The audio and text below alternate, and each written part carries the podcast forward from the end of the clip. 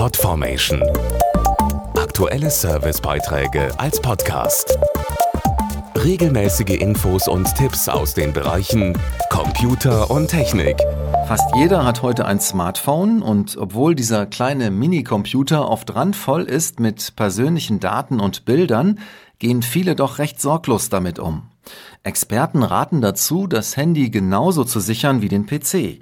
Außerdem zu einer gesunden Skepsis bei Apps und Internetdiensten.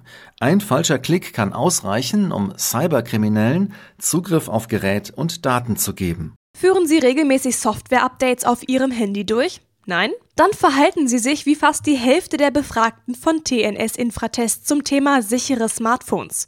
Die Umfrage wurde vom Bundesamt für Sicherheit in der Informationstechnik, dem BSI, im Rahmen des European Cyber Security Month 2016 in Auftrag gegeben. Hanna Heuer vom BSI kennt wichtige Tipps, um die eigene mobile Sicherheit zu erhöhen. Fast jeder Smartphone-Nutzer speichert ganz selbstverständlich sensible Daten auf seinem Gerät.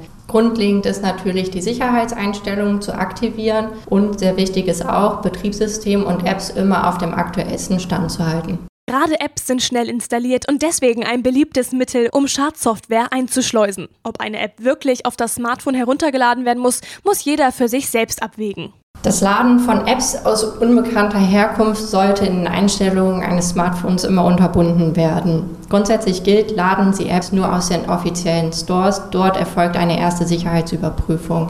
Zu guter Letzt sollten drahtlose Schnittstellen wie WLAN, Bluetooth oder NFC nur dann aktiviert werden, wenn Sie sie tatsächlich benötigen, weil auch sie Einfallstore für Cyberkriminelle sind.